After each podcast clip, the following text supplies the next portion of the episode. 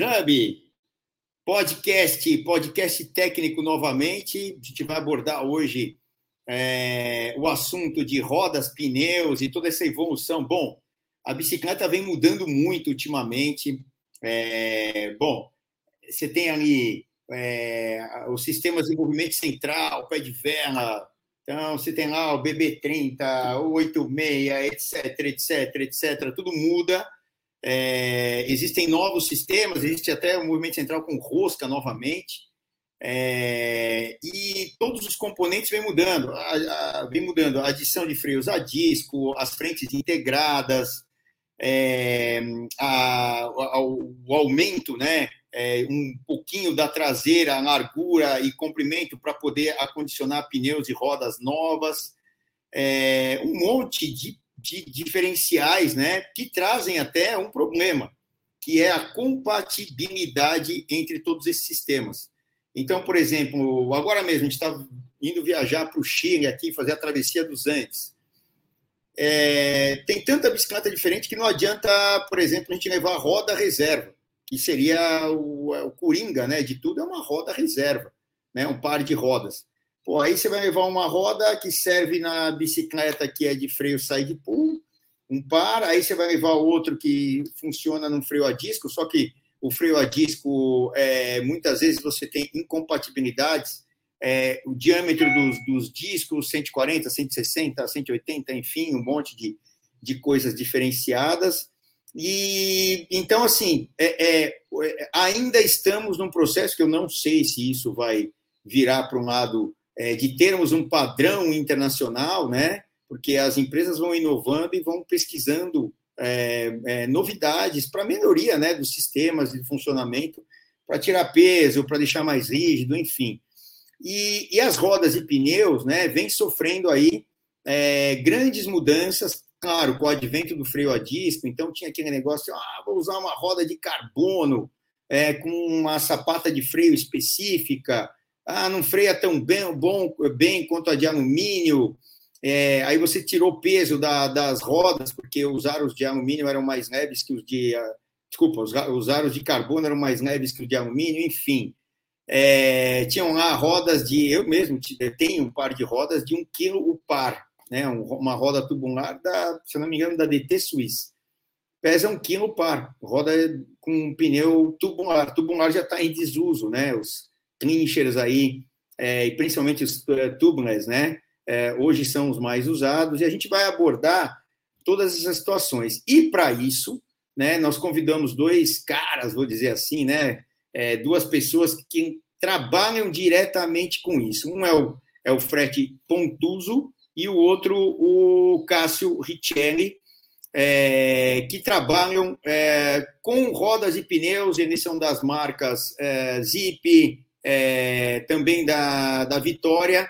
Aí tem outras marcas lá, o Ceramic Speed e tal, eles trabalham é, em conjunto com o pessoal da ProParts, que importa é, esse tipo de material. Então, o que, que acontece? A gente abordou aqui é, sobre pneus tubeless, é, é, como é que se confecciona toda a tecnologia que tem é, com o pessoal da Goodyear, que entrou no mercado recentemente de pneus de bicicleta. Eles já tinham lá tal, mas não era nada específico para o tipo de uso mais esportivo, né?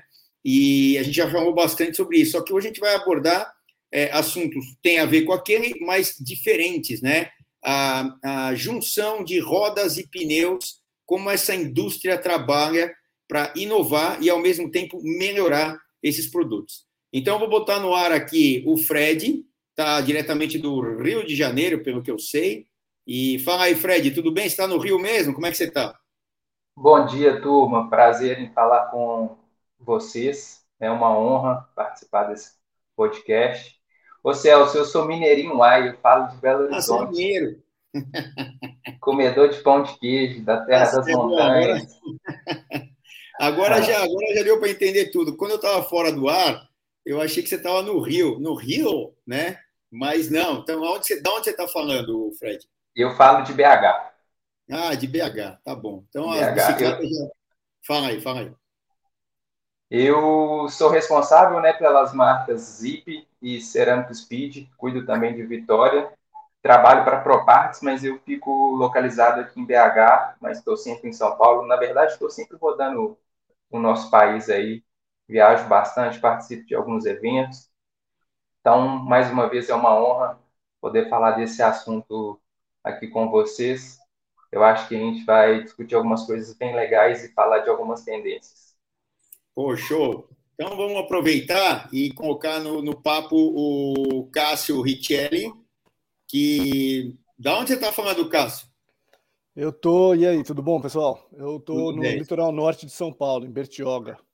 Pô, legal. Que, que bom, hein? Deve estar um calor do cão aí. Se aqui em São Paulo tá, bicho, imagina em Bertioga aí.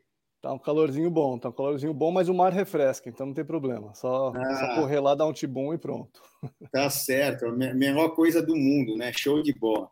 Bom, vou começar esse papo aqui é, sobre essa introdução que eu fiz, que é justamente sobre essas mudanças todas aí é, no cenário. Ó. O, o, o Fred está com a bicicleta lá atrás, a minha está aqui atrás também, não está pendurada, mas está ali atrás e tal. Acabei por aqui, né? Acabei de chegar do pedal aí e a bicicleta está ali descansando, né? Também. Mas Uma cadê ela? A tua está do lado essa esquerdo. É do rolo, aí, né? Essa é do rolo. Ah, essa é a do rolo, show. Ah, está na varanda aí também, né? Show de é, bola. É. Aí bate o ventinho do mar? Não, que está tudo fechado agora, mas bate o ventinho do ar-condicionado, então menos mal. Aqui sem é, ar-condicionado não dá. Tão, tão, bem, tão, tão bom quanto. É, então, assim, todo mundo é, que trabalha nesse mercado, graças a Deus, né, é fanático por bicicleta. Senão, não teria nem sentido, né? É a mesma coisa que eu falo é, da maioria dos projetistas de produtos de bicicleta. É, ah, quem confecciona os quadros e tal, pelas marcas que eu passei, é, eu nunca vi um cara é, que não pedalasse, que, seria, que, que era projetista, pelo menos dos quadros e tal, das bicicletas das marcas que eu, que eu já trabalhei. E eu acho que tudo. É, e quem trabalha também na parte comercial e também informativa, tal, para desenvolver os produtos aqui no país, eu acho que 99% é, acaba tendo o contato, pedalando e tal, fazendo uso da bicicleta até como esporte, né? não só como lazer, mas como esporte. E eu estou vendo que é o caso é, tanto do Fred como do Cássio, como é o meu que está aí, a galera já, que daqui do canal já me conhece. Agora sim, eu não sei com quem eu começo, eu vou jogar aí, vocês tiram para o ímpar aí, quem, quem, vai falar. Porque o assunto é para os dois e tal. Bom, a gente tem aí mudanças incríveis nos últimos, pelo menos, seis, sete anos, né? É, principalmente é, no aumento da, da, da, espessura dos aros, da largura dos pneus, né? E aí a largura com altura, né? Uh, e aí as pesquisas vão mostrando e tal, tal, tal. Eu custo acreditar, para ser bem sincero, porque eu venho de uma escola de velódromo, de pista, onde você mete 200 libras um pneu, um pneu bem fininho, com área de contato minúscula. A gente, a gente vai, mudar sua, a gente vai mudar sua cabeça hoje.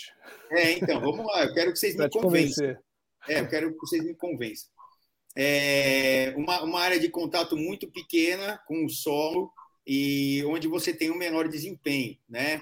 E na, na teoria, eu usava pneu de, pra vocês terem uma ideia, a gente chamava, eu não sei se é, é até hoje, um pneu de seda, né? Com a lateral, que é. diziam que era de seda, metia 200 libras, é, lá nos anos 80, 90. E até hoje eu vejo os caras na pista fazendo a mesma coisa, né? Metendo pressão e tal, não é diferente. Ah, a pista é mais lisa, é, o, o, asfalto ele tem rugosidade, a gente vai entender tudo isso até no, no outro podcast com o pessoal da, da Goodyear, é, eles abordaram isso e tal, e o pessoal pode rever esse podcast ou ver é, e, e, ouvir né, com a gente. Bom, nessas mudanças todas, é para os dois aí, tal, como eu falei, vocês tiram para o O é, que, que vocês podem me falar dessa transição toda e que veio com o tempo, né? Ah, do pneu. Pô, eu cheguei a usar pneu 17 milímetros, né? 17, 19, 21, 20, 21, 23, 25, agora está no 28. Ah, onde vai parar? Isso é pneu de caminhão, caramba. Então. É, é, e outra, a, por outro lado, é, é inversamente proporcion, é, proporcional ao aumento tem a, da largura e tal, tem a diminuição da pressão, né? Então, Eu vou jogar isso para vocês, vocês darem uma explanada nos produtos que vocês trabalham, qual que é a tecnologia, tal, posso, posso começar aí, Fred? Falando um pouquinho sobre o, o desenvolvimento, como surgiu o pneu, né? Então, cara, assim, é, é bem interessante, justamente isso que você, que você tem falado aí, né, sobre essa questão de pressão muito alta, pista e tudo mais, né? E pensar o que, que é um pneu, né? O pneumático, né? É, é, é, é algo feito com ar dentro, justamente para você, um, né, ter um pouco mais de conforto do que simplesmente antes, que antes era roda, né? Era uma roda com uma faixa de metal, de madeira, né? Que não tinha absorção nenhuma, uh, mas também se perdia tração, né? Porque imagina uma roda de metal passando por cima de um, de um uh, de um asfalto, de uma rua de paralelepípedo, né, que na época, a gente está falando de, de, de, final dos 1800, né, uh, nem tinha tanta rua de, acho que nem tinha nenhuma rua de asfalto, né, talvez uma outra de concreto, nem sei. Uh, mas então o pneu ele é feito para quê? Ele é feito para se conformar ao piso e com isso trazer conforto, mas principalmente tração também. Né? Uh, você conseguir ter contato suficiente para aquela força, seja, seja qual for, um cavalo puxando, um motor, um, ou as pernas do ciclista, né? Empurrar a gente para frente. Tá? Então, o pneu ele precisa ter uma certa flexibilidade.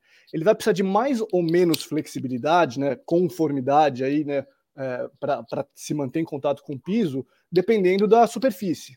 Né? Então, você pega no mountain bike, a gente, você consegue sentir, né? Você vai ver lá, chega numa competição de mountain bike e aperta um pneu, né? Chega numa prova de velódromo de pista e aperta o pneu o pneu de pista vai estar muito mais duro, né, independente da pressão. A gente está falando da, da, dureza dele, né, vai estar mais duro do que o pneu de mountain bike. Porque pista, cara, é o velódromo, ele não precisa se conformar tanto, ele precisa de um mínimo de ponto de contato lá para é, é, manter a tração, né? E aí, talvez até você, Celso, pode, pode ajudar a gente com, com alguma experiência aí, mas existem provas diferentes também, né? A prova lançada, uh, né, a, a, a prova que você é, é, começa lá da, daquela, daquele, como é que chama aquela? Paredão. Ah, o, o paredão, não, não. É, você começa parado, né? Você pode ou começar Sim. parado ou o quilômetro lançado, enfim. Uhum. E, e, você pega provas também como Omnium e tudo mais, são provas com características diferentes, né? Que você vai precisar de mais ou menos tração. Se você tem uma aceleração muito forte, você precisa de mais tração. Eu imagino que aí eles vão usar um pneus talvez um pouco mais largos, né? Que até hoje na pista você tem entre 19 e 23 é o que se usa mais ou menos, né? Mas prova que você não precisa de acelerações rápidas, você não precisa de tanta tração, você pode usar um pneu mais estreito e também um, uma pressão mais alta. Né? O pneu mais duro não precisa de tanta tração. E, e, então isso se traduz aí para também para os pneus, né? O desenvolvimento do pneu foi justamente para conseguir tração melhor em condições diferentes, né, em pisos diferentes, aí, em superfícies diferentes, é, e por isso que você tem toda essa questão aí. É, e começou né, com um pneu tubular. Né? Então começou, o primeiro pneu que foi desenvolvido, ele tinha lá, né, um, era um tubo. Né? O pneu tubular, ele basicamente né, tem uma câmara dentro dele costurada, né, e, e ele é colado na roda. Uh, e, e, acho que a gente vai falar mais disso aí também, né, da razão de, de, tubular, tubeless, clincher com câmara e tudo mais, né? Mas foi aí que surgiu o pneu e essa foi a ideia inicial, né? Você ter tração. Uh, porque senão a gente realmente mantinha lá, né, aquela roda de carroça com, com cara, uma fita de metal, basicamente, que era esse era o pneu antes de existir o pneumático, né? O pneu de, de borracha. Ah, então, aí o que, que acontece?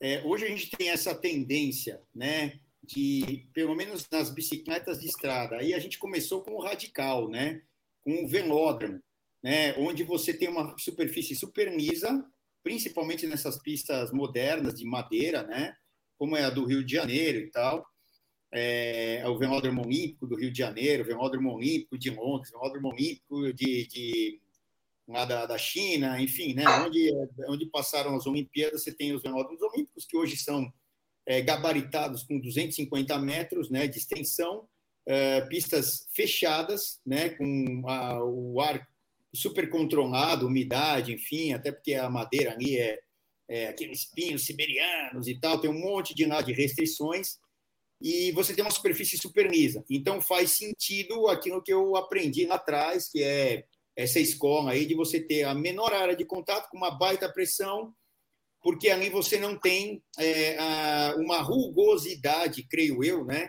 do piso, né? Com a rugosidade, aí são os pneus de, de pista, né? Uh, pista ouro, pista speed, pista control e tudo mais. Esse pista ouro. Tudo é isso aí com, com recordes e recordes mundiais, olímpicos, medalha. Esse pista ouro é. a gente desenvolveu, inclusive, para Tóquio, né? Então, é, aí, aí você vê que é, tem uma tecnologia completamente diferente, são pneus tubulares, né? É, tubular, como é que é? Só para o pessoal que não, sei lá, é desse tempo tal. Eu vou falar um pouquinho lá de trás, vai, para colocar o Fred na parada aí, até para me falar, mas só para explicar, né? Porque aqui a gente também tem essa função, né? Uh, pneu tubular é aquele que é um tubo, por isso que chama tubular, né? E que, que acontece? Você tem. É, falam assim: ah, o pneu não tem câmera. Tem. É uma câmera que é interna, dentro do pneu, e ele é costurado por baixo e colocado uma fita, e essa fita ela é. Ó, o pneu tubular é esse da direita aqui, ó, né? Eu acho que é, os dois aqui são clinchers e o da direita aqui é o tubular. Então, ó, a câmera está lá, que é o verdinho, né, por dentro, mas ele é todo fechado, ele é um tubo, né? Você não tem acesso à câmera, né? Pra, ó, o, o, põe o, põe o, o, o isso aí, ó, ó, esse aí é o pneu tubular, né? É, põe o Cássio aí no, põe o grandão aí, isso, ó, esse aí é o pneu tubular, tá vendo? Aquela fita ali, ela é grudada, embaixo da fita você tem uma costura, onde é fechado o pneu. É, é claro, não pode furar a câmera, né? Essa, essa costura embaixo. E você tem uma câmera de latex lá dentro, normal, e aquela fita que é colada depois no aro.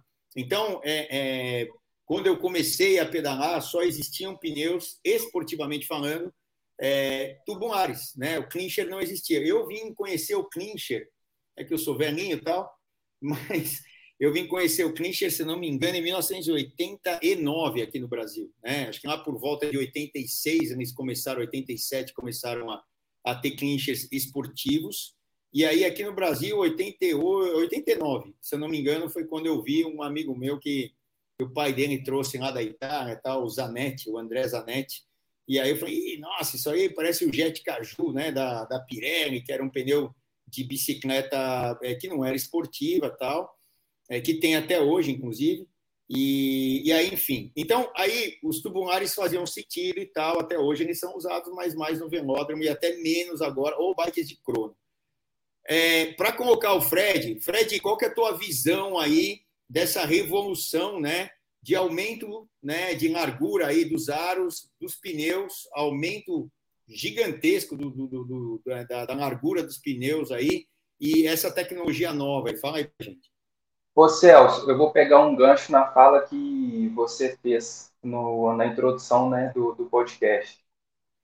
O ciclismo e as bikes estão sofrendo uma transformação ao longo dos últimos anos. Eu acho que nos últimos 10 anos as modificações foram bem intensas, principalmente é, no ciclismo de estrada. Então, hoje a gente está falando de bicicletas que deixaram de utilizar o freio no aro e passaram a utilizar o freio a disco e, consequentemente, isso permitiu a evolução e desenvolvimento de diversos outros produtos, como a evolução na construção das rodas, a evolução na construção dos pneus.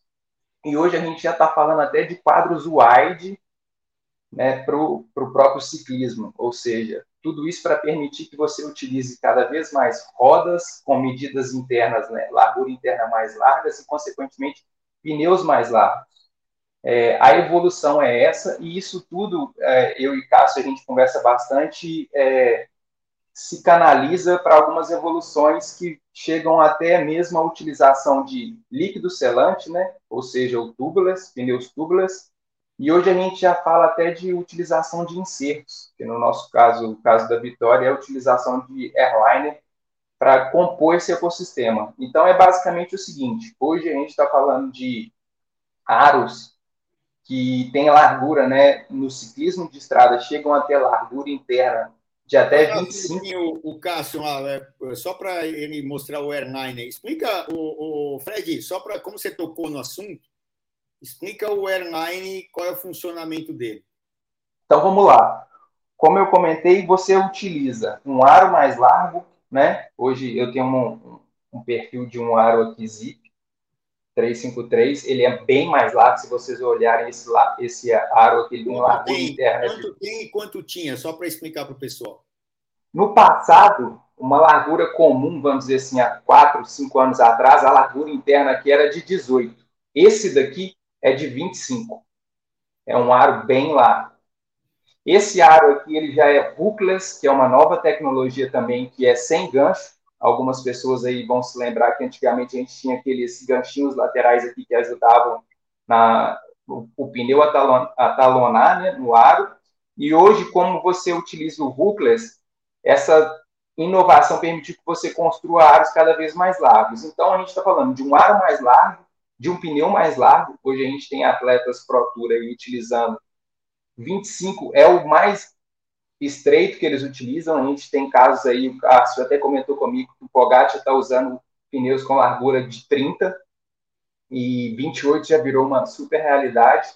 E eles utilizam né, o aro mais largo, pneu mais largo, utilizam um líquido selante com pressões mais baixas. Hoje, quando a gente fala de um, uma roda zip, a pressão máxima que você pode utilizar nessas rodas é de 72,5 PSI, algo extremamente diferente do que o próprio Celso comentou aí, que já chegou a usar 120, enfim, no caso da pista até 200 PSI. E para complementar esse sistema, a gente tem aí que o Cássio mostrou o airliner, que é um inserto. Ele é muito mais do que um protetor de aro, né? Que muita gente conhece o airliner como ah, um protetor de aro. Ele não tem somente essa função.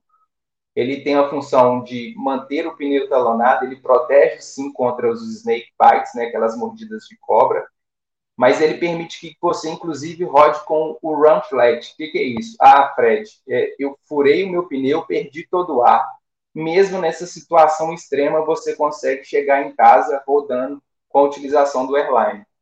Então, é um ecossistema totalmente novo, né, que a gente vê cada vez mais presente, já é uma realidade para o mountain bike e está chegando cada vez mais forte também no road, para que os ciclistas possam ter o máximo da performance aí.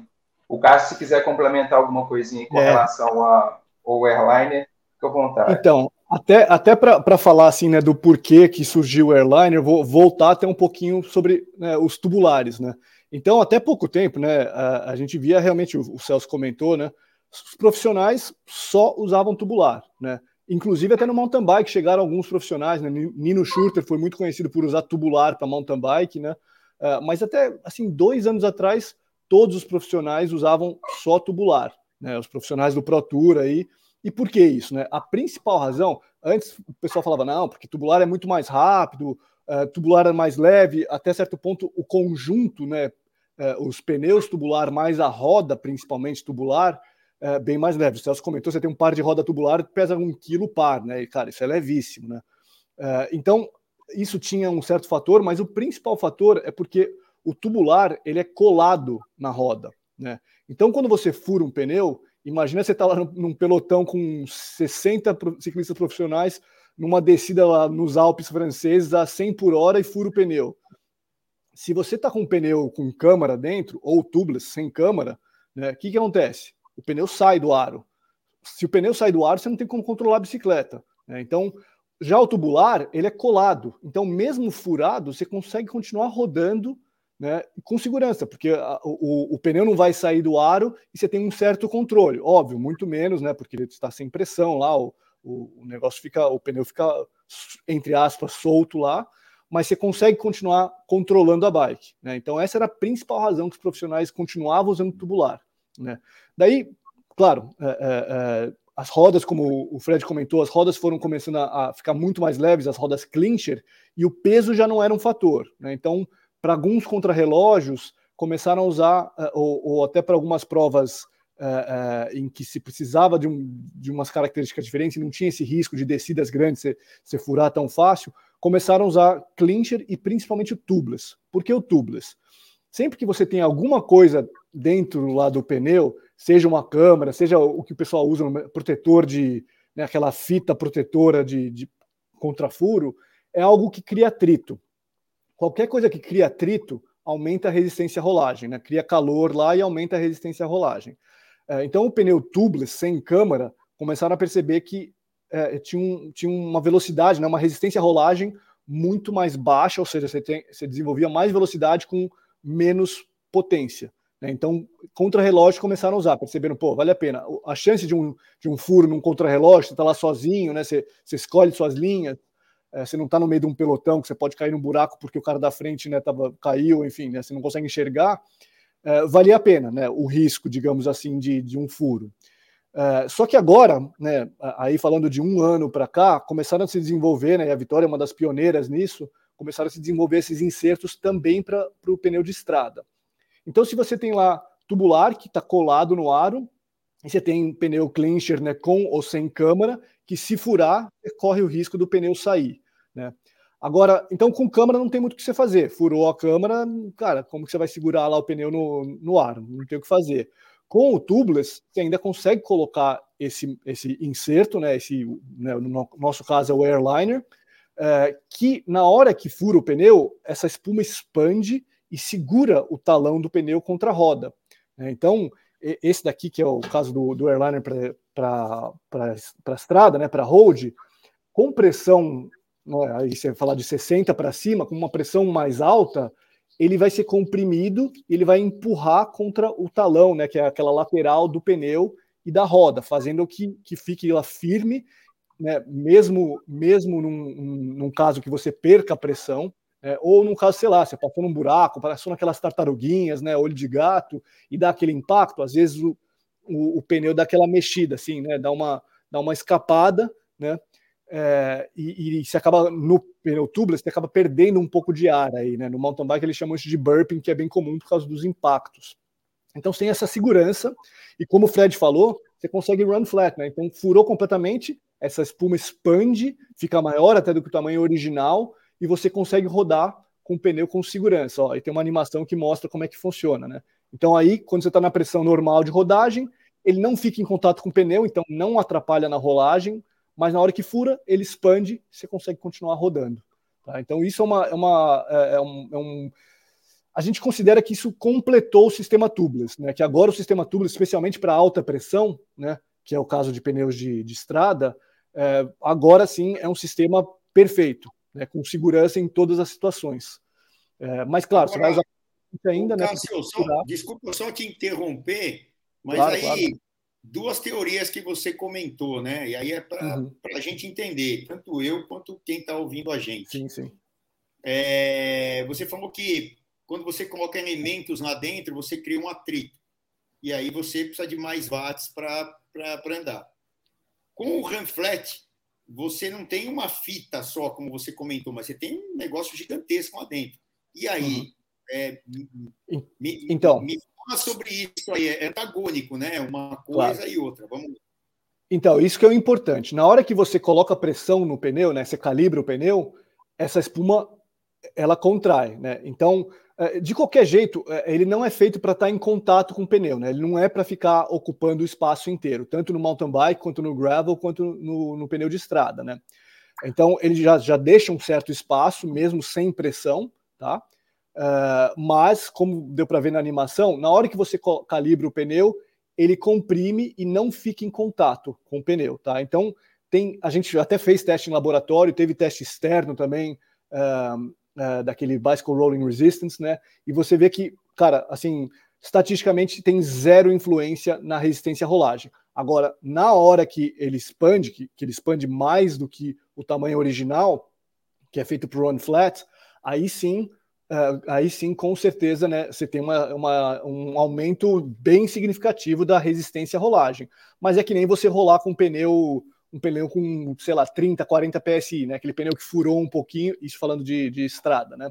O pneu que furou e tá com aquela, aquela, aquele vazamento lento, né? Também vai dar um arrasto enorme, né? Então é, é mais ou menos equivalente a você rodar com um pneu super murcho, tá? Uh, mas isso é só no momento que fura mesmo, tá? É, então, ele não é feito para você usar run flat, não é feito para você usar sem ar. Ele é feito para você usar com ar, com a calibragem normal que você usaria normalmente, tá? Uh, e, aí tem zero, zero efeito sobre a resistência à rolagem. Ah, Qual é a segunda? Então ele vai, então ele vai só para a gente é, entender, né? É, enquanto está cheio, ele não tem essa resistência porque não está em contato com a banda de rodagem na parte Exato. interna, né? É, é. E quando efetivamente o ar se vai, ele expande e aí sim ele dá o efeito para você fazer o run flat para poder chegar em casa, tal, ou terminar a prova, enfim, seja lá o que for. É, a gente pode afirmar. Oh, só, um, só um comentáriozinho falando de terminar a prova. Fim de semana passado, agora eu esqueci se foi o Luca Braidô, quem que foi, teve um, uma prova de mountain bike, ele terminou acho que duas voltas inteiras uh, no, no MTB XC, né? Uh, no XCO. Acho que foram duas voltas inteiras com o pneu traseiro furado ele terminou e ganhou a prova. Né? Geralmente no, no XCO. Foi esse final de semana. É, geralmente numa prova de XCO, cara, furou o pneu, você perde 5, 6, 7 posições, e para você retomar e reganhar isso aí é, né, é muito difícil. Então, cara, isso assim, em competição, então, também é super importante, mas como você falou, às vezes pra, é simplesmente para voltar para casa, né? É, o, é. O, um caso que a gente pode dar como exemplo eu estava até nessa prova na Olimpíada aqui do Brasil, foi 2016, né? Ah, é, eu estava lá na prova de mountain bike, foi a única que eu consegui assistir, porque eu estava em plantão aqui, negócio de ESPN, não sei o que, não podia ir para o Rio. E, e aí, pô, o último dia de Olimpíada foi o dia da prova de mountain bike e tal. E, e o Sagan furou os dois pneus, né? Logo na primeira volta, sei lá o quê é, não segurou, ele teve que trocar e tal, e o Sagan não correu a prova de estrada e correu a prova de mountain bike, mas infelizmente ele acabou é, tendo esse problema. Essa tecnologia talvez ainda não era existente, então paciência. Vamos lá, Fred. Ah, Fred, antes de você entrar, o Filipinho vai, vai colocar as mensagens aqui dos nossos patrocinadores e aí você entra com um assunto novo aí. Tá bem legal o papo e bem é, elucidativo, né? Para a gente é, é, elucidar aí as coisas referentes a pneus é, sem câmera, com câmera tubular, clincher, é, os que não tem câmera e assim vai. Vamos, vamos já já a gente volta com o assunto aí. Manda ver, Filipinho. Já pensou em curtir o seu pedal livre? Livre de preocupação? A Seguro Sura pensou para você e lançou o Bici Sura. Você faz tudo online com cobertura imediata e dá para contratar até 5 bikes convencionais ou elétricas e vai ganhando descontos. Quanto mais bikes, mais descontos. E o mais legal é que você recebe uma bike nova em caso de perda total por acidente, roubo ou furto. Ah, e tem mais! Você pode estender seu seguro para competições, pedaladas fora do Brasil e todos os seus equipamentos e acessórios. É isso mesmo! Desde a sua luva preferida, acessórios de bike, GPS e até os suportes para transporte que também custam uma grana. Agora você não precisa mais gastar energia preocupado. Faça um bicissura para sua bike e pedale mais leve.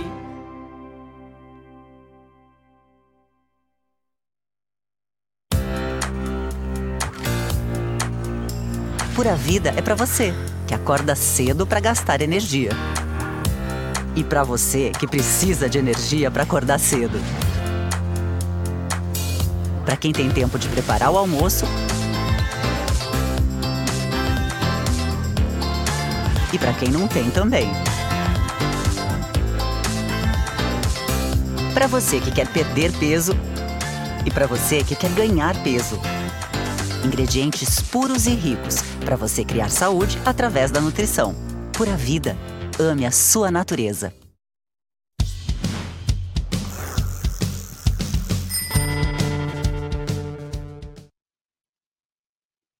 É isso aí. Voltamos e diretamente de BH, o Fred vai continuar esse assunto. A gente já falou do run flat, né, que é, pode ser é, é, é possível agora não só nos automóveis e tal, ou nas motocicletas, mas agora nas bicicletas é, com esses é, esses sistemas. É, como é que é o nome mesmo aí do verdinho? Airline. Airline. Airline. Airline é da Vitória, né? É o sistema da Vitória. Outras marcas devem ter outros produtos, enfim. E Fred, E aí, o que, que você fala para a gente sobre o que está debatendo aí agora há pouco é, com o Cássio? O, o, Celso, agora eu vou dar uma, vamos dizer assim, uma, um pouquinho de mudança de direção no caminho que a gente está falando aqui. Vou falar um pouco sobre os benefícios, né? Porque ainda tem muitas pessoas que têm dúvida. Aquela dúvida que você mesmo perguntou aí: vale a pena eu utilizar um pneu mais largo? Vale a pena eu utilizar uma roda mais larga? Eu estou ganhando benefícios, eu estou tendo benefícios, eu não estou, ao invés de ficar mais rápido, ficando mais lento. Então, vou desmistificar um pouquinho desses pontos aqui, né? Falando um pouco do, das tecnologias e dos benefícios, né? Hoje em dia, quando a gente fala, por exemplo, da construção de uma roda, antigamente se associava uma qualidade de uma roda muito à questão do peso. Ah, uma roda é leve, ela é boa.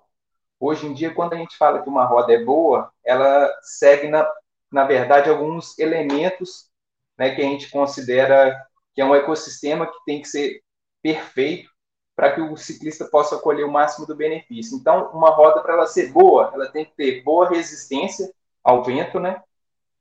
Ela tem que ser leve, ela tem que ter boa resistência à rolagem e ela não pode ter, o, o ciclista não pode ter muita perda por vibração. Por que, que eu estou falando tudo isso? Com a utilização de pneus mais largos, com pressões mais baixas, a gente consegue colher todos esses benefícios, né? Tem uma imagem aí volta um pouquinho para cima essa apresentação, turma, que mostra um pouco da resistência ao vento, né? Com, a, com o surgimento do hookless, a gente conseguiu construir. Pode subir mais um pouquinho. Mais. Mais, mais, mais. Mais. Mais. Aí. Mais um pouquinho. Essa daí. Exatamente essa daí. Essa, essa, essa imagem aí esclarece bem um pouquinho de algumas tendências que hoje em dia já são realidade na construção das rodas modernas, que é a utilização né, do, do aro mais largo com hookless. Por quê? O primeiro benefício aqui, turma, é com a utilização do, do, do, do aro, né, com a construção do aro sem gancho, você conseguiu economizar até 300 gramas no par na construção de um aro. Então, você tem a, o, o ganho aí por construir um aro mais leve. Outro ganho aí também é a questão aerodinâmica. A gente utilizando um aro mais largo e o um pneu mais largo, a gente observa nessa figura que mostra aí o ar passando pelo pneu e pelo aro, a gente pode ver que ele sofre menos turbulência. Ele não tem aquele ganchinho, não tem a voltinha e, consequentemente, o atleta, né, o ciclista profissional, vai perder menos com turbulência aerodinâmica. E aí tem uma outra imagenzinha que está mais para baixo, que simplifica e que mostra uma coisa bem interessante, que é o seguinte, é, a resistência à rolagem. Muita gente pergunta assim, pô, Fred, é, eu utilizando as pressões mais baixas, eu vou ter mais atrito com o solo, né? Meu pneu vai ter mais contato com o solo realmente a gente pode ver nessa figura aí é, são testes que foram realizados em laboratório que mostram do lado esquerdo, né, a gente tem uma roda no padrão antigo, mais estreita, né, com um pneu mais estreito e pressões maiores, e do lado direito a gente tem o que a gente trata hoje como uma realidade, uma roda mais larga, pneu mais largos e pressões mais baixas. Quando a gente avalia essas duas imagens de laboratório, a gente pode observar que a imagem da direita, ou seja, a construção moderna, ela tem menor superfície de contato com o solo do que a da esquerda. Porém, essa superfície de contato ela é melhor.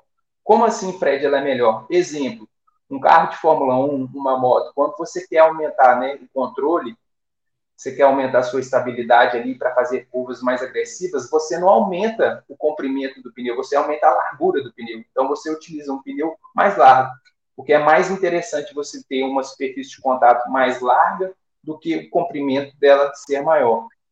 Então, esse é um benefício claro, e os gráficos do lado direito aí mostram que a utilização de um pneu 28 com as pressões mais baixas, eles demandam menos é, watts de potência para que você possa manter uma velocidade de 45 km por hora. Então, assim, é comprovado cientificamente que você utilizar essas novas tendências né, de aros e pneus mais largos com pressões mais baixas, eles te, eles te proporcionam um melhor desempenho, né? Então, isso é, é, é uma das, dos pilares que, que hoje em dia a gente fala no desenvolvimento do ciclismo, e tem um outro aí que faz muita diferença também, e que o próprio Celso comentou lá no, no início, que é basicamente o seguinte: é a gente também tem perdas por vibração, né? Quando você utilizava um, um pneu mais estreito com pressões mais maiores, essas vibrações elas são extremamente altas. E imagina, por exemplo, para um triatleta que faz 180 km em uma prova com pneu a 110 PSI. Na hora que ele termina os 180 km ali, ele está extremamente fadigado para começar a correr 42 km ainda. Então, esse ecossistema né, é o que a gente trabalha, é o que a gente acredita que é a melhor opção para o desenvolvimento de rodas modernas, não somente uma roda leve ou não somente uma roda aerodinâmica. Esses quatro elementos juntos aí, a gente considera o, a evolução que as marcas vão buscar é, nos próximos anos. Muitas já estão nesse caminho, outras estão vindo com um pouco mais de cautela, mas é basicamente essa é um pouquinho da realidade que os atletas Pro Tour já estão utilizando. Ah, não, nós estamos falando de uma coisa aqui que é, é o sonho. Não, turma. Nós estamos falando aqui, as clássicas já começaram. Ano passado a gente já viu a maior parte dos ciclistas já estão utilizando pneus tubeless com pressões mais baixas. A gente vê atletas aí, os atletas são extremamente leves também, mas usando 60 PSI, 65 PSI. Então isso é bem legal. No final eu vou fazer um comentário também que algumas pessoas ainda têm dúvida. Ah, Fred, qual que é a pressão ideal que eu devo utilizar né, no, no meu pneu, então, na, na, na, no meu setup? No site da Zip, a gente tem uma calculadora que permite que você faça os cálculos da pressão ideal de acordo com o seu peso, de acordo com a roda que você utiliza. E, e, é muito legal porque é independente da marca. Ah, eu tenho uma roda Envy, eu tenho uma roda, enfim, a roda, uma roda DT. Você pode jogar as informações da sua roda, informações é, da sua bicicleta, as suas informações, e essa calculadora vai te mostrar qual que é a pressão ideal que hoje em dia os atletas Pro Tour vêm utilizando. O, o isso, Fred, isso é... Cássio, só, só uma coisinha aí, você já rebate. É, a, a, gente viu uma figura ali é, daquela do, do, pneu, a roda mais estreita com um pneu que faz uma barriga e a outra que era uma coisa praticamente única ali, com roda mais larga e pneu mais largo, né? Então, encaixe menor, sem o ombro do pneu ali e tal e trazendo uma aerodinâmica melhor. Claro, a aerodinâmica vai funcionar mais quando você tem uma velocidade mais alta. Se tiver uma velocidade baixa, ela hum, praticamente inexiste ali, 25 por hora, tal, não vai ser tão importante. Numa subida, por exemplo, então, é, é essa essa daí. Tem um dado lá que vocês devem saber até melhor que eu, tal, mas como a gente está toda hora em transmissões aí, tal, TV, não sei o quê, é, ou aqui no Bike Hub mesmo, né, nas transmissões nacionais, mas tem um fato lá, do, foi da Paris-Roubaix do ano passado, por exemplo, né? O Volt Van Aert estava usando lá um pneu e câmera, não sei a marca, tal, que eles usam lá. Vitória. Uma, é, ah, Vitória? É Vitória, é uma equipe que usa também Vitória, né? Mas ah, é. então ótimo. E, e aí tinha um dado que eu não sei se vocês observaram lá e tal, mas na transmissão a gente teve acesso, que era é, colocar é, um selante entre o, o, aro, né, ali no aro, para justamente ser uma coisa só, porque ele ia ter um ganho aerodinâmico XPTO lá, é, era tipo um gel ali, uma coisa que você passava ali entre o aro e o pneu na junção, para justamente ter menos ainda, já era um pneu mais largo com uma, um aro mais largo, e ainda ele colocou é, ali um, um gel né, para tampar aquilo e ser uma coisa como a Paris-Roubaix, você tem uma velocidade média muito alta, porque é totalmente plano, apesar dos paralelepípedos, né? Mas você roda ali a 45, 50 por hora o tempo todo é, na prova, pode cair um pouco ali nas áreas de, de é, Torre d'Arenberg, os trechos de paralelepípedo mais famosos, tal, é, Carrefour de Labre e tal, mas Torre d'Arenberg é, é o mais complicado é, ele tinha até esse recurso, né? Para aqueles ganhos marginais, né? A gente está falando em ganhos pequenos que se somando, aí você tem lá. E aí, até fazendo uma analogia né, com o que o Fred puxou da Fórmula 1 é, para o ciclismo, A Fórmula 1 você tem um motor de mil cavalos ali, então você precisa ter a transferência, né? Muita borracha, pouquíssima pressão, tem que ser muito mole para você conseguir dar aquela tração. No ciclismo é inverso, né? Pouca potência, né? Você precisa de uma rolagem melhor. E aí eu coloco uma outra questão, que é bem essa foto aí, né? É, eu já usei bastante os pneus da Vitória, é, e o que eu gosto muito no Corsa, que é esse pneu aí que está no, no, na, especificamente falando dele, são duas coisas, que é o que atraem os ciclistas, talvez. É, a rolagem e a aderência em curvas, né? Como a gente consegue esse binômio que é antagônico, né? Pô, se ele rola bastante, ele é duro. Aí ele não vai fazer curva, né? Aí entre composto, né, e pressão, como é que funciona isso aí? Eu não sei se é o Cássio aí que vai me responder ou se é o Fred.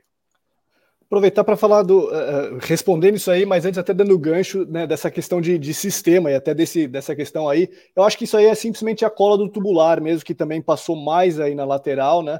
Uh, para ficar essa, essa, essa não, transição. Não, não, é, não, Cássio. É o seguinte, se voltar.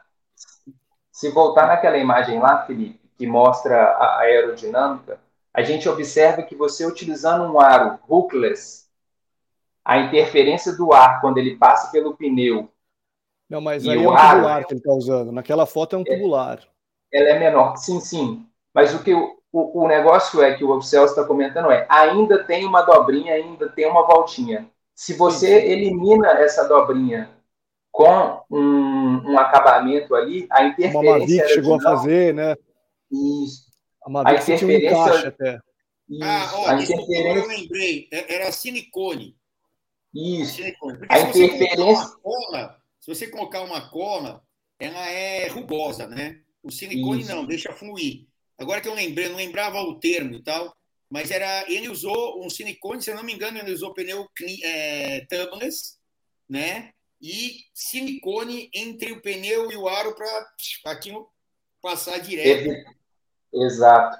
É, como você comentou, né, Celso? O, para o atleta Pro Tour, a, os ganhos marginais fazem muita diferença. É a diferença de é. um segundo ou dois segundos que o cara chegou para o sprint final ou não chegou, ou chegou na frente ou não chegou.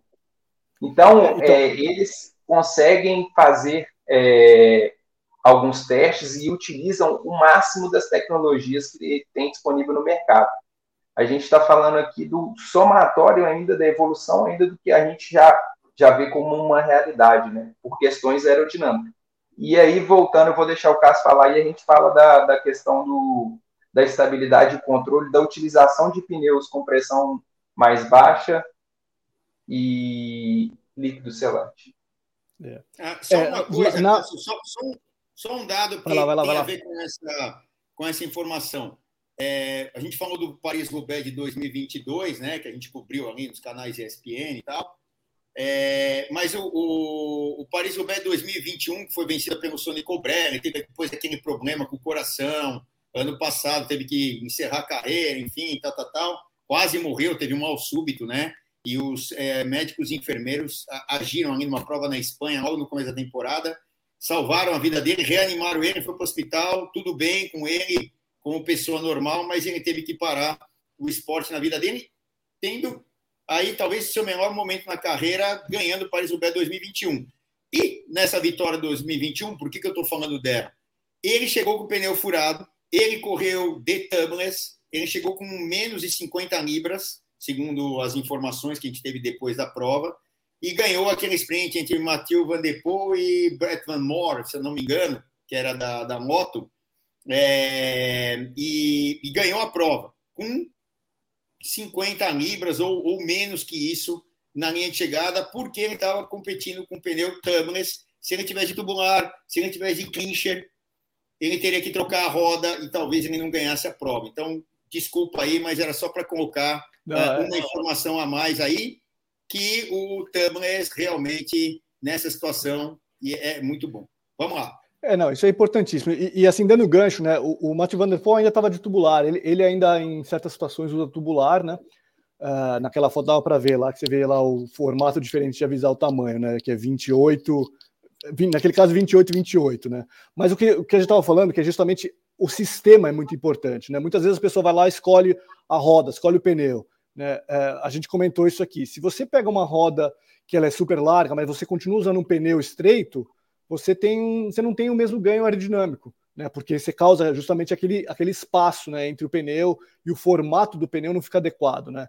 Existe até uma, uma uma organização mundial, né, que chama ETRTO, né, que é European, é, ela é especificamente assim para a União Europeia, mas ela trabalha junto com a ISO, que é o órgão internacional de padronização, né, mas é o, é o European é, é, Tire and Rim uh, Technical Organization, ou seja, ela cuida de pneu e roda. Não é, é uma organização que cuida dos dois, porque os dois sempre vão funcionar juntos, né? Você nunca vai ter um pneu se você não tem a roda, né? Ou, ou aro, na, na verdade, que é onde você tem realmente o, o, contato direto, né? Então, isso que a gente vem comentando, que o Fred falou aí também, e que, Celso, você está falando também né, de cobrir esse, esse gap aí com silicone, no caso da Mavic, que fazia um encaixe, é importantíssimo, né? Enxergar pneu e roda como um, um sistema, né? Porque não adianta você otimizar um e você não otimizar outro, né? Por, seja qual for seu objetivo, segurança, uh, conforto, velocidade, né? Rolagem, o que for. Então, isso é sempre muito importante, pensar no sistema, né?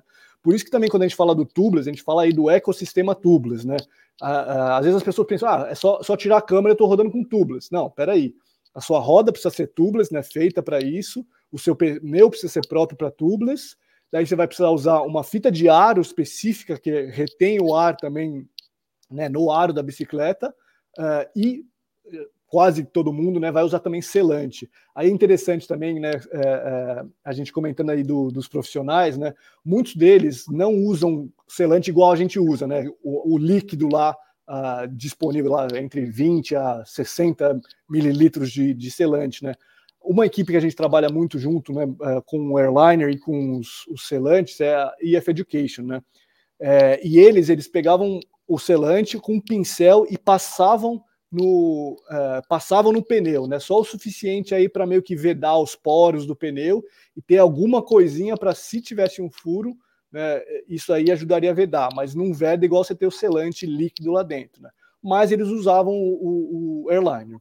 Uh, então essa questão daí do, do, do, né, do sistema é muito importante. Você pensar nos dois juntos, porque você pode alterar completamente a, a, a característica né, da, da bicicleta, da ciclística da bicicleta, é, mudando um ou outro. E se você, né, de novo, investiu lá uma puta de uma grana numa roda espetacular, mas coloca um pneu que não é adequado, ou né, você pegou uma roda, uma Zip é, é, 354 NSW aí, né, top de linha, super aerodinâmica, mas você vai fazer a prova com um pneu de treino, cara, você não você está jogando fora o dinheiro, entre aspas, né? Você não está tendo o benefício que você poderia ter, né? Então isso é muito importante.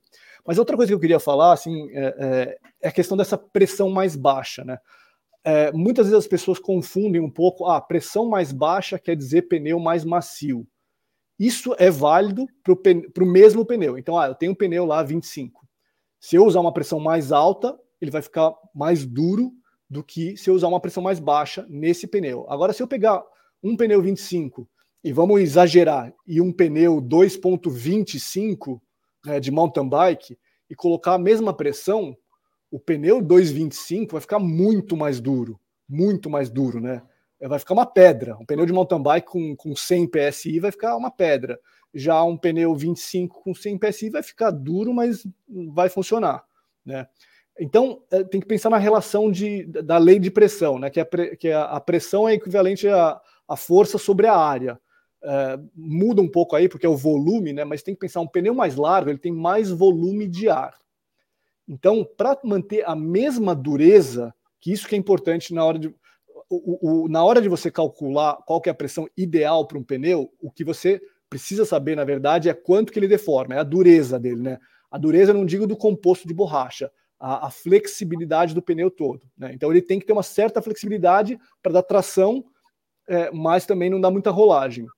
Então, um pneu mais estreito, ele precisa tem menos volume de ar, né? então ele está colocando essa força sobre uma área menor, e por isso ele precisa de uma pressão mais alta para manter essa mesma dureza do pneu como um todo do que um pneu mais largo.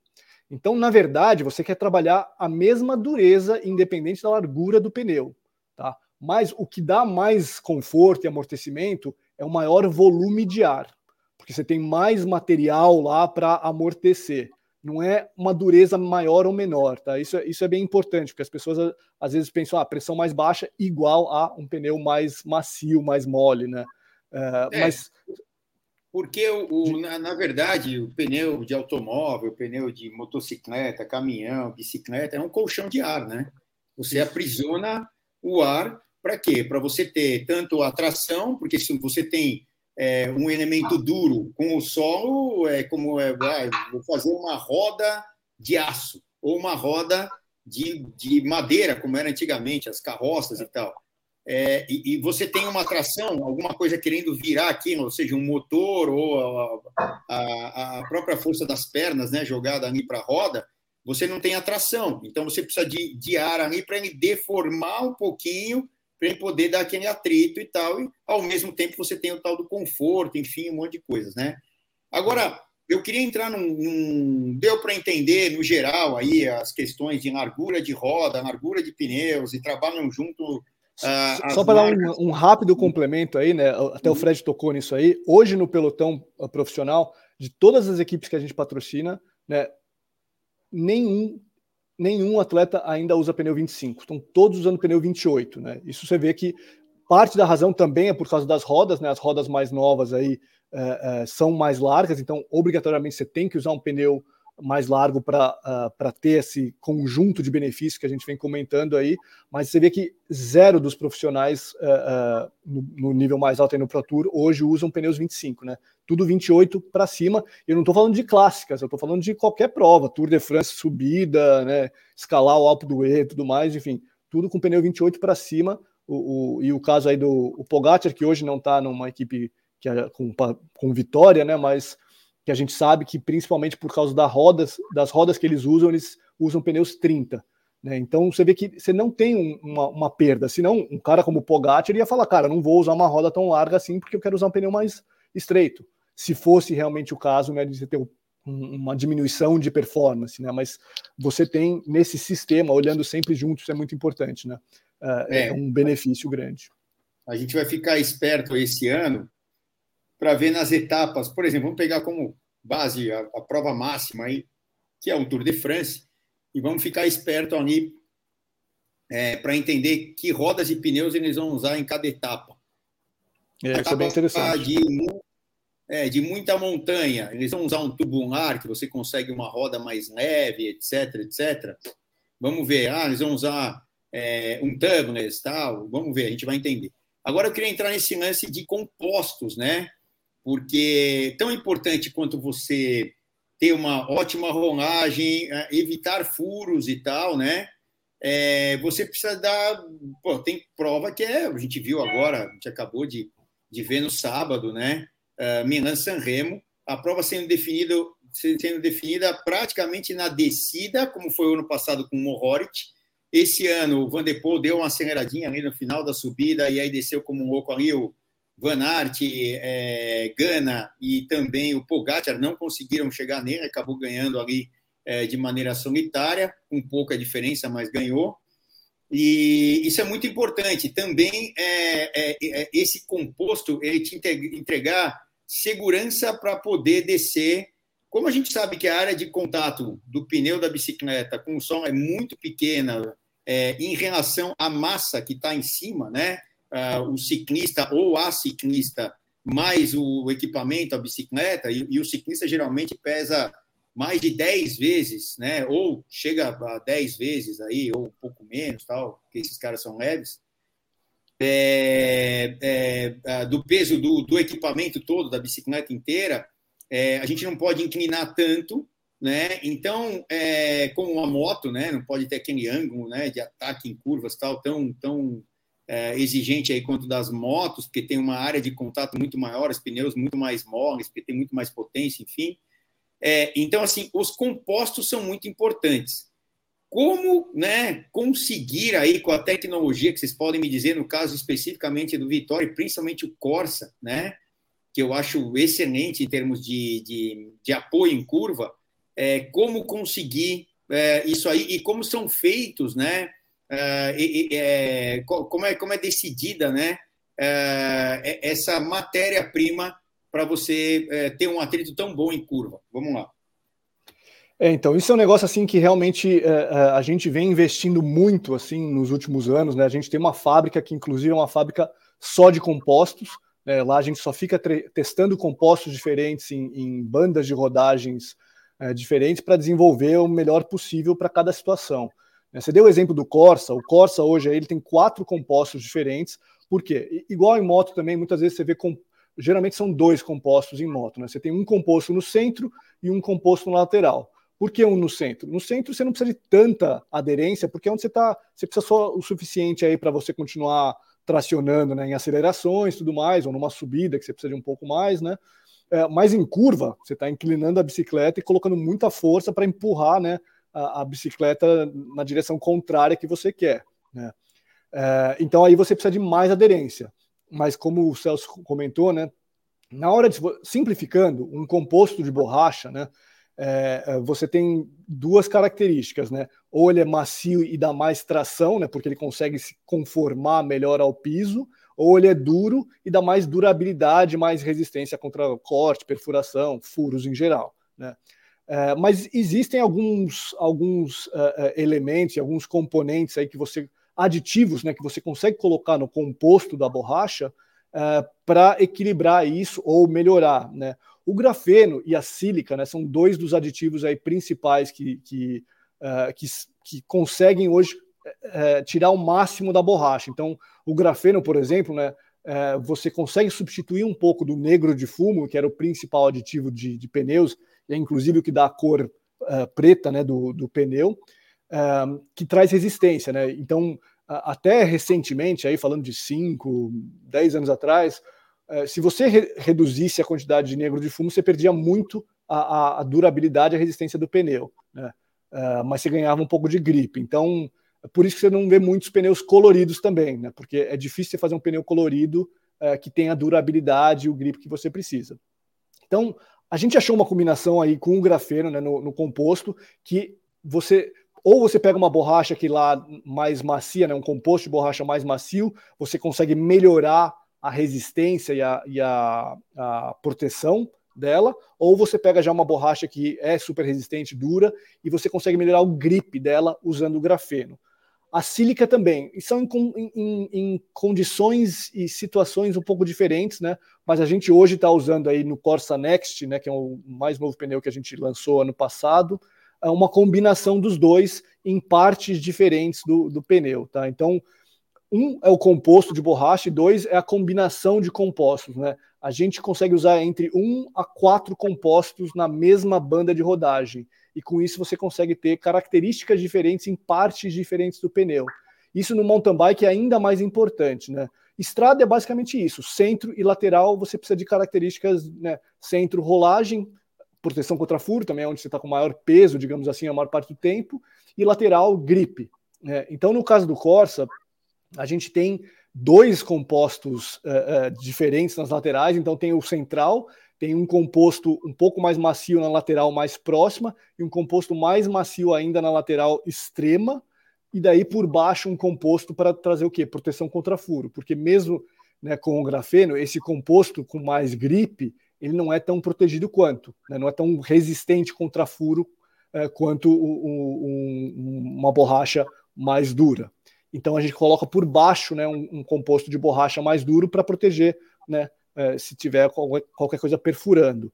É, mas não é só composto, tá? É, é, uma combinação das coisas. Se a gente colocasse a mesma banda de rodagem do Corsa no Zafiro, que é nosso pneu de entrada, até né, o Zafiro e o Zafiro Pro né, são os, os, de entrada, mas com uma carcaça com TPI, né, com os fios uh, mais grossos, ou seja, menos flexível a carcaça, o conjunto também fica menos flexível e você tem menos gripe. Então, o segredo do Corsa é justamente isso: é a combinação de uma carcaça de algodão, né, fios muito flexíveis de algodão e super finos, 320 TPI, com os quatro compostos aí com uso né, de, de grafeno uh, para você ter esse grip excep excepcional mesmo. Né? O Corsa realmente é um negócio assim fenomenal. O, o grip que você tem em curva, em molhado, em seco. Né? Então, é uma combinação dessas coisas aí, mas com certeza tem muito desenvolvimento aí. A gente é, tem um departamento hoje de produto e inovação. Né? A gente trouxe mais pessoas aí nos últimos dois, três anos uh, para realmente desenvolver essa parte aí de, de compostos e da construção. Né? O, é, é, sempre o sistema, né? A gente volta a falar aí do, do sistema todo, né? Então, só uma coisa para elucidar para quem está ouvindo a gente. O TPI que o Cássio falou são fios por polegada, polegada quadrada, né?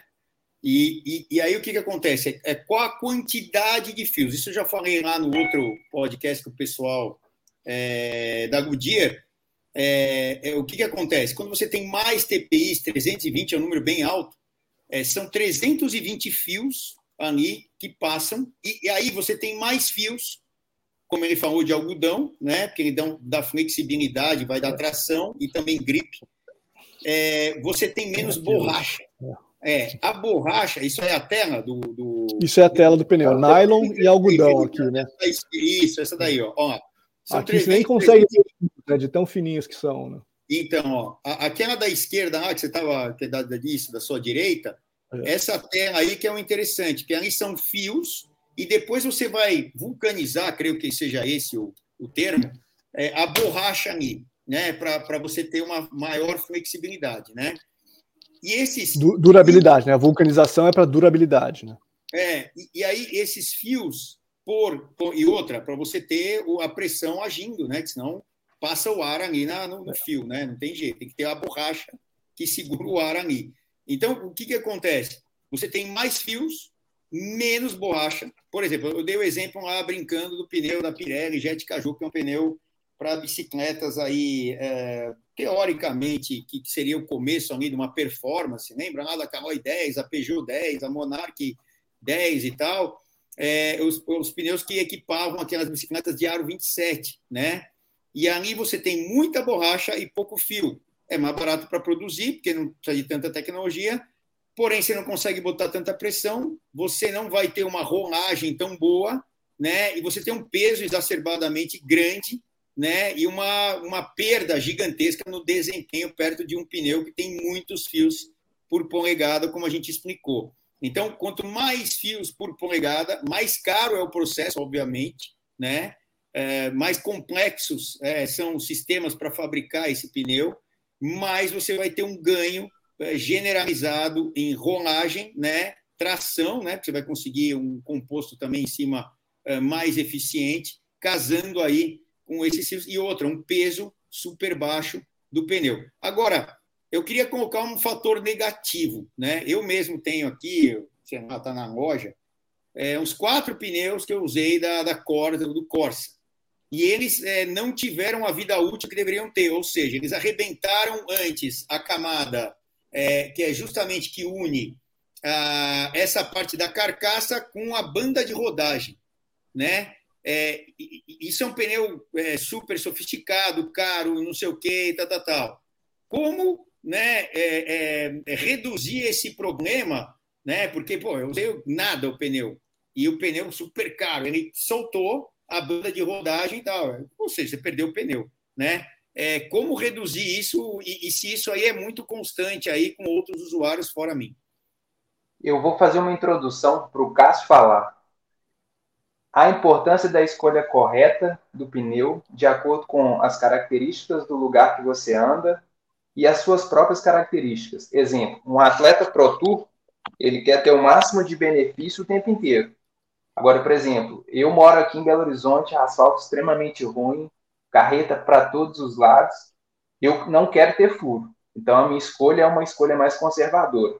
Fala um pouquinho para a gente da importância da escolha do pneu correto. Não adianta colocar um corse speed para treinar, porque ele vai acabar rápido, é. mas também não adianta correr com usado.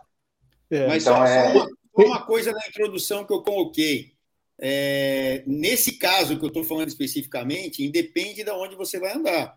Ele não chegou na vida útil dele. É, se ele furar, ok, beleza. Ah, furou, tal, é um lugar é, hostil, cheio de peninho lá de caminhão, que aqui no Brasil é comum, porque tem o guarda-reio, a gente anda nas estradas que não deveríamos usar, né, que são estradas de alta, alto tráfego tal, é, estradas categoria 0, categoria 1 um, aí, é, na engenharia, né, categoria 0, aquelas que têm é, é, justamente uma, um raio né, é, mínimo. Também você tem que ter um recuo entre as duas pistas, né, a ida e a volta. E a gente acaba dando no acostamento de uma pista de alta velocidade, que a gente não deveria usar na Europa, por exemplo. Ciclista não pode ali porque eles usam as vicinais. As vicinais são piores, porque não tem radar, não tem nada, está correndo mais risco aqui no Brasil, infelizmente, né? E, e, aí a gente acaba indo para as estradas grandes. Agora, não, eu não estou colocando isso, né? Ah, tá bom, o uso tal, é, o asfalto é bom. Eu estou falando assim, chega num ponto onde você tem um baixo peso, uma alta rolagem, mas quando você exige do pneu de tão baixo e, e todas essas tecnologias foram usadas, Pô, chega, o pneu não chegou no fim da vida útil dele, independente do, lugar onde ele está andando. Né? Ele não poderia ter descolado. Qual é, é a solução para uma coisa dessa? Ou, se vocês já viram muito isso acontecendo, estou falando dos aspectos positivos e negativos também, claro. para entender tudo isso daí. Vamos lá. Então, aí, aí são duas coisas, né? É, é, vamos começar com, com a questão de descolar né? a banda de rodagem até é, não sei se dá para ver, vou, vou, vou, tentar encher um pouquinho aqui para ver. Os Corsa, então, eles não são vulcanizados, tá? Então, o que, que isso quer dizer? Na hora que a gente produz o pneu, a gente não esquenta ele num, numa forma né, para fazer justamente a, o, a, a borracha da banda de rodagem é, ela se unir ao resto da borracha da carcaça, tá? Então fica, não fica uma coisa, uh, uma coisa única, né? Que você vê vou pegar dois pneus aqui para conseguir ver a diferença, né? Do Corsa para o. Não sei se vai dar para ver na tela aí. Aqui você tem um Zafiro, né? Um pneu normal aí, vulcanizado, né? Então não dá para ver aqui onde uma coisa onde ter... só, né? Fica uma coisa é, só. exatamente, uma coisa só. Exato. Se você pega o Corsa, né? Aqui não sei quanto que vai dar para ver, né? Mas é, você consegue claramente ver onde termina a banda de rodagem, até por ser cor diferente, né? Mas tem um certo degrauzinho. Sim, né? Então, sim. por ele não ser vulcanizado, quer dizer. Foi né, exatamente né, que... aí que, que, que saiu. Isso. Pô, o pneu tá zero, por exemplo. Então, Estou dando um exemplo. Tá? Claro, claro. Então, a banda de rodagem é, ela não está é, é, é, fundida com a borracha do resto do pneu, né? É, com isso, você tem um, um, um, ganho né, de não vulcanizar o ganho na flexibilidade, mas você tem aí em contrapartida né, uma deficiência aí, digamos assim, na durabilidade, né? Ele não vai durar tanto quanto e tem a possibilidade de descolar aí, né? Agora, se o pneu está novo e descolou, isso é um caso de garantia, né? A gente dá garantia nos nossos produtos aí uh, por uh, mais de dois anos até em, em alguns casos, né?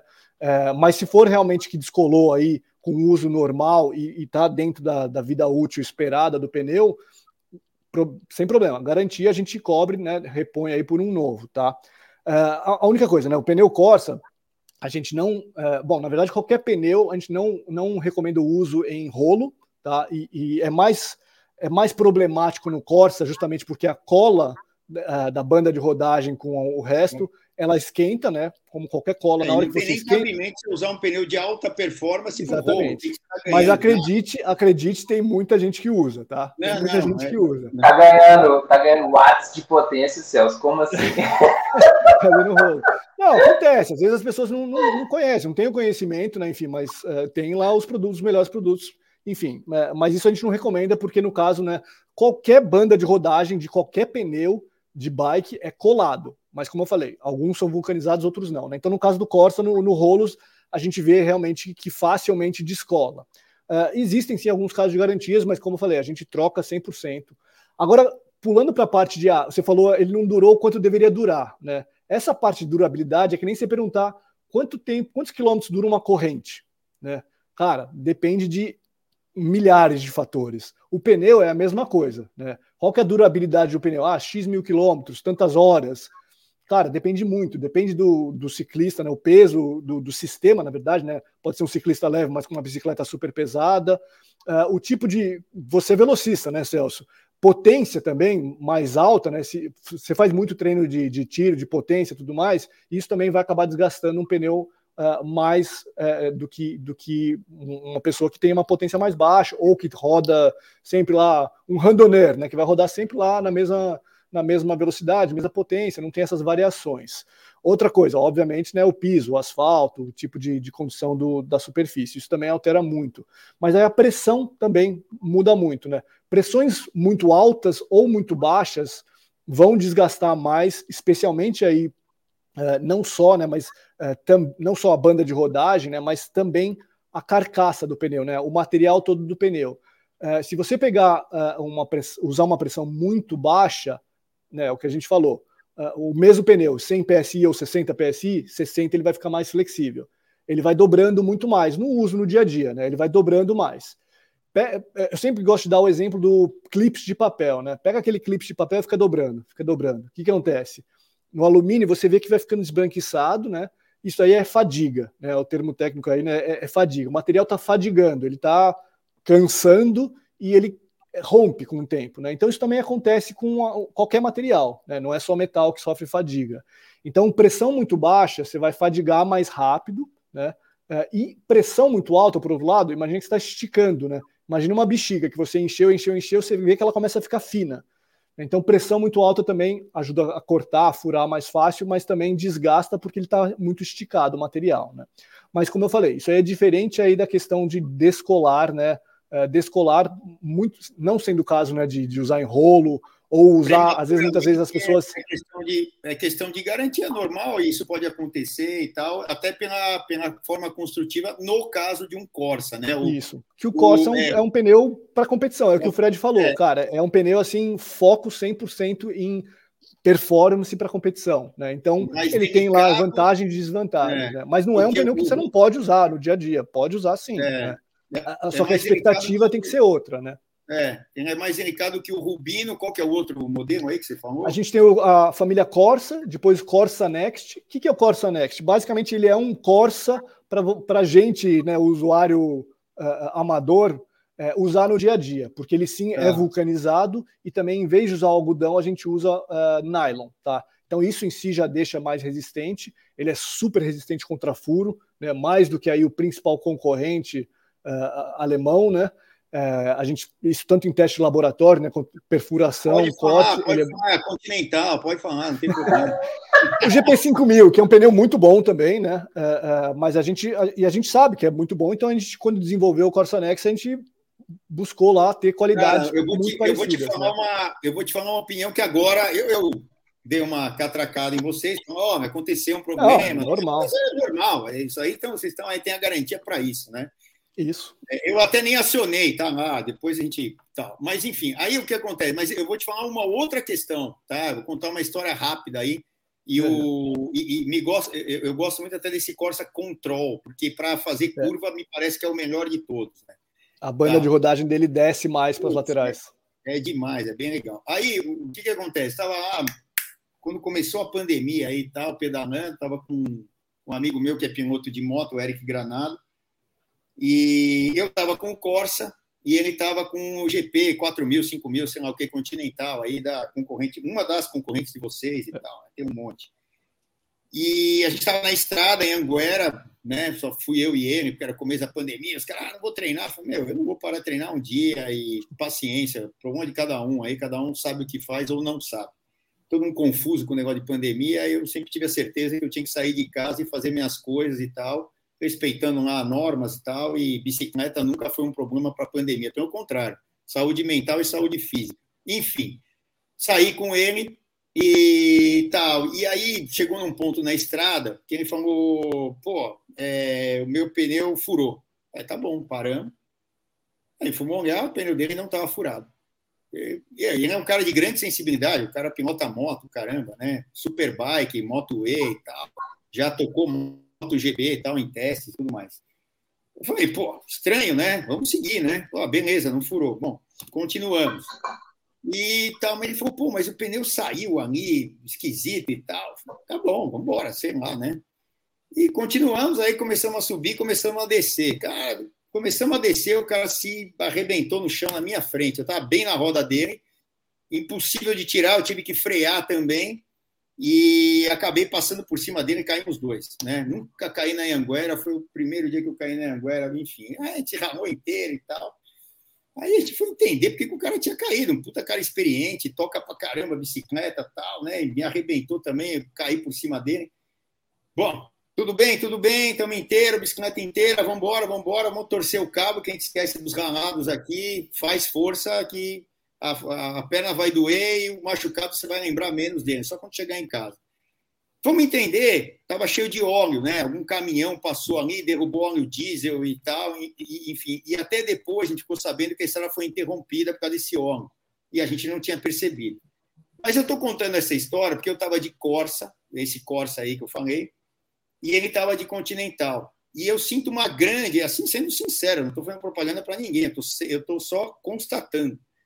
Eu sinto uma grande diferença né, é, em atrito, principalmente em chuva, um piso mais escorregadio, dessa combinação do Corsa aí, da, dessa camada por cima da banda de rodagem, a escolha do material ali, do grip, né, tanto em curva quanto em tração. Porque outros amigos meus por exemplo, ele desgarrou na minha frente, eu caí por causa dele. O meu não tinha desgarrado. Eu só fui porque eu tive que ir nos, nos dois freios, aí quando eu fui, aí o óleo estava lá tal, mas ele caiu pedalando, sem frear. E eu falei, caramba, eu já falei para você que o menor pneu para essa situação aqui é esse aqui, tal, tal, tal. É, e outras vezes eu já vi gente escorregar na minha frente que estava com a marca alemã aí e tal, e não estava com a marca é, que eu estava usando e tal, e eu senti essa grande diferença. Então, é, fica uma constatação que essa escolha do material, né, da matéria-prima, é muito importante. Então, a gente falou de largura de pneu, a gente falou de como é construído um pneu, negócio de junção de aro com né, junção da roda com o pneu, os compostos e tal. Então, isso também é muito importante, porque a gente tem que entender a razão das coisas e outra, essa escolha que o Fred estava falando e, e, e também aí é, assinado embaixo pelo Cássio, de qual pneu usar em qual situação. Né? Então, ah, eu tenho um ambiente hostil, que eu pego terra, eu pego asfalto, eu não tenho uma gravel, eu vou botar um pneu mais largo, um pneu mais robusto, porque ele, tem que resistir às pedras, ao atrito, a um monte de situações, a, a, inter, a, a, a diferença de pisos e tal, né, que você vai ter. Então, isso é muito importante. Então, sempre isso. E outra, as marcas recomendam o tipo de uso de qual modelo, por isso tem um monte de modelos, né? Até dentro do Corsa aí que vocês citaram, que é o topo de linha, tem ali três e mais um quatro agora, né? Next aí que você até falou que é diferente, é, deve ser mais barato também, né? Mais acessível. Então, assim, é importantíssimo é, saber qual pneu usar na maioria das vezes que você vai ter lá um piso tal, porque é perto da sua casa e tal, ou competição, competição, bota o melhor, bota aquele que vai dar é, menor aceleração, é, menor, né, é, é resistência atrito, à né? rolagem, né? é uma, uma menor resistência à rolagem e também um grip é muito bom, que aí seria o pneu perfeito. É, é. Galera, eu queria que vocês colocassem, porque já está com uma hora e 22 aqui, eu preciso encerrar, mas eu queria que vocês dessem as, as considerações finais. A gente tem um monte de assuntos para tratar, a gente vai voltar né, a falar, etc, etc, etc. Mas eu acho que deu para é, colocar para a galera, né, é, explicar muitas das situações é, e com um grande fabricante, que é, a, que, é a, que é a Vitória, também a Zip e tal, que vocês aí têm no portfólio da empresa da ProParts, foi, é, é, muito legal. Então, Fred, a palavra está com você aí para depois a gente passar para o Cássio. Bom, Celso, Felipe, quero agradecer a oportunidade de participar. É, é um bate-papo super legal que eu acho que deu uma esclarecida em alguns pontos. E coloco à disposição para a gente marcar mais bate-papos a respeito de pneus, de rodas, enfim, de outras tecnologias. É sempre bom falar do ciclismo, é sempre bom falar de inovações. É, estamos à disposição é, a Zip, no caso, ela tem um modelo de negócio agora que é de venda direta ao consumidor. Então, caso alguém tenha interesse em comprar uma roda Zip, pode entrar em contato no site, pode pegar meu telefone lá e entrar em contato direto comigo. E o mesmo de Vitória. A Vitória também é distribuída pela ProParts. A gente tem diversas novidades aí que já estão acontecendo. A gente tem, como a gente comentou aqui, tudo que o ciclista precisa quando a gente fala de pneumáticos, a Vitória tem disponível. Obrigado mais uma vez. Eu vou pedir para o Felipe deixar só um último ponto. A calculadora de pressão da, do site da, da ZIP, que eu acho que é bem legal para os participantes, enfim, para as pessoas que tiverem interesse em consultar, é, é, bem, é bem válido para dar uma mudada nesse mindset aí. Obrigado mais uma vez, passar a palavra para o Cássio aí e até a próxima. Cara, é, muito obrigado aí pela, é, por ter a gente aí, né? A gente, como o Fred falou, né? A gente vem trabalhando com a, com a, a ProParts aí há um tempo, a gente tem uma gama muito completa de produtos, mas assim, falando de, de assim, um resumão né, de tudo que a gente falou, que tem daria para ficar aí mais umas cinco horas falando, eu acho que realmente o, o mais importante é a gente lembrar né, é, dessa questão de sistema, né, que a roda e o pneu têm que trabalhar juntos, né, e pensar que, cara, esses são os primeiros pontos de, de, de contato, na verdade são os únicos pontos, né, é, de contato da bike com a superfície. Então é importantíssimo, né, às vezes as pessoas focam mais em, em melhorar a bike, né, mudar a transmissão, mudar o, o, o quadro e tudo mais, esquecem que, cara, não adianta nada você ter uma super bike, né, um super uh, quadro ou um, o, o, grupo lá eletrônico, wireless, tudo, e você tem um pneu mais ou menos, ou uma roda meia boca. Né? Então, isso também é muito importante. É um jeito muito bom e relativamente barato de você fazer um upgrade enorme na sua bike aí, mas sempre pensando na, na questão do sistema, né?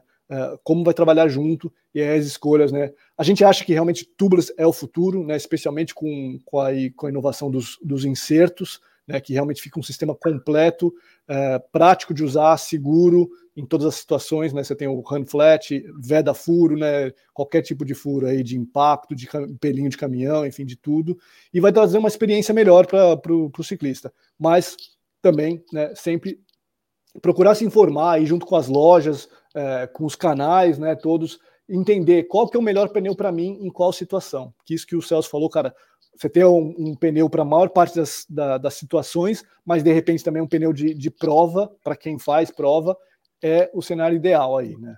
É, quer dizer, o ideal, ideal seria você ter um para cada tipo de situação, mas também não dá, né? Ninguém quer ficar trocando de pneu ou ter oito pares de roda, cada um com um pneu, né? Enfim, igual você tem no MotoGP lá, enfim, os, os diversos compostos diferentes. Mas, mas é importante, né? É, é um negócio assim não só de segurança, mas para a experiência da gente sobre, sobre a bike, a roda e o pneu junto aí fazem uma diferença enorme.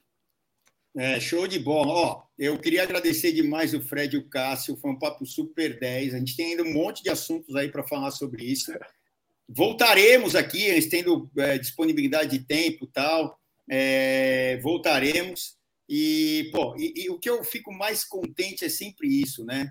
É, todo mundo, acho que 99% das pessoas que eu trago aqui, ou o Felipe, ou, ou, enfim, o Bike Hub traz, é, são usuários do produto. Então, todo mundo tem, ó, se tem um problema, pô, peraí, deixa eu reportar a fábrica, deixa eu reportar o distribuidor, deixa eu reportar a loja, deixa eu reportar. E, e outra, não só nos componentes que vocês vendem, a gente vende, mas é de inúmeros outros fabricantes, né, é, distribuidores, enfim, é, é muito legal isso, porque a gente sente na pele, né? Como usuário. E aí a gente, obviamente, né, nós vamos ter as nossas opiniões e, e poder passar, ó, pô, isso aqui funciona melhor que aquilo, como eu dei o exemplo aí, uh, até do, do, do, Corsa, por exemplo, né, que eu acho um pneu excelente e tal, e a gente vai testando aí coisas novas e entendendo como é que funciona. Todas essas tecnologias no alto nível de competição, né, que depois são colocadas para o público em geral, e eles estão testando sempre. Tudo vai para a competição e depois é, vem para nós. É para isso que tem a Fórmula 1, para isso que tem a Fórmula 1 do ciclismo, que é o World Tour, né, as equipes e tal, e esses é, acertos né, entre é, fábricas inovadoras e que tem aí uma alta produção, como é o caso da Vitória, como é o caso da Zip, quem estava falando, e de outras marcas, é, para o desenvolvimento e aí depois para chegar no público normal, que somos, na verdade, nós aqui, que os usuários finais aí dos produtos. Pô, foi demais, né? Agradeço muito a parte do André Piva aí, que a gente fez a ponte aí é, com ele. O, o, trabalho do Cássio super focado, dá para ver que os caras estão super focados. O trabalho do Fred, né? Com todos esses produtos aí, a, tanto a Ceramic Speed, é, depois a gente pode até fazer um especificamente sobre rolamentos e tal, e a importância disso.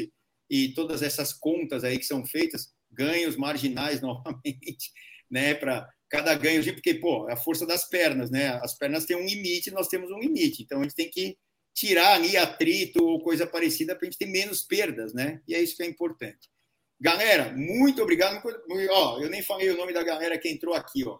É, o Lucas, a gente não divulga muito que vai entrar, o Robério, a Sibéria lá, que está em Natal, ali pertinho de Natal, nunca lembro o nome da cidade. Ah, vai me matar aqui a Sibéria. É, a, a Thaís entrou aqui também, é, e a galera foi entrando e tal, e, e, deixando aí as suas, as suas considerações. A gente não, desculpa não aproveitar muito, porque eu estava tão focado aqui, mas nas próximas. Ah, lembrando que na. Bom, aqui está fazendo ao vivo e vai ser gravado, e esse podcast vai ser gravado, mas amanhã, que é terça-feira, às 7h15 da noite, a live. Amanhã a gente vai falar da Milan Sanremo, é, Matilde Van e tal, toda aquela história. É, e também, Usando Corsa, hein? Usando Corsa. É, é então, então ganhou de Corsa, tá vendo? Ganhou de vitória. Tubas, estava de.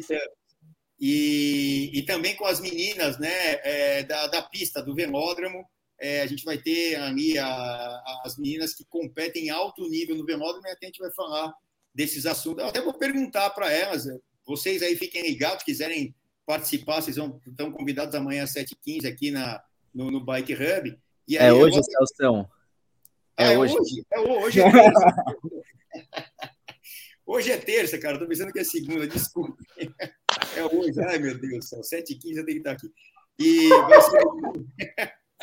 eu não estava programado para isso na minha cabeça, só como eu sou doido.